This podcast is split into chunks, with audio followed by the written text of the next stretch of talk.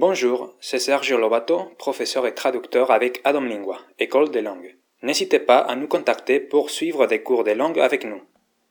Aujourd'hui, je vais vous présenter une astuce pour bien utiliser les prépositions para et por. Les deux prépositions para et por sont des fois un casse-tête pour euh, les personnes qui apprennent euh, l'espagnol.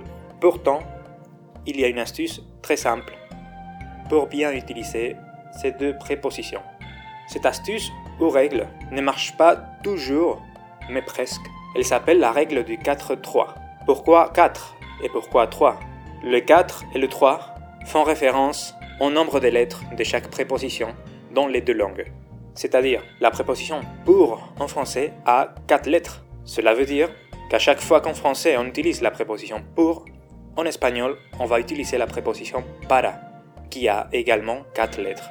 De l'autre côté, si en français on utilise la préposition par, qui a trois lettres, en espagnol on va utiliser la préposition por, qui a trois lettres également. Un exemple, le cadeau est pour moi. El regalo es para mí. Quatre lettres, quatre lettres. Il m'a envoyé le cadeau par courrier. Me ha enviado el regalo por correo. Trois lettres, trois lettres. Il y a très peu d'exceptions la plus importante quand on parle du prix. Un exemple. J'ai acheté la chemise pour 40 euros.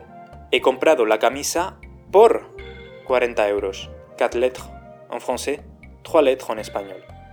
Je vous conseille donc d'utiliser cette règle et d'apprendre les exceptions. J'espère que ce podcast vous sera intéressé.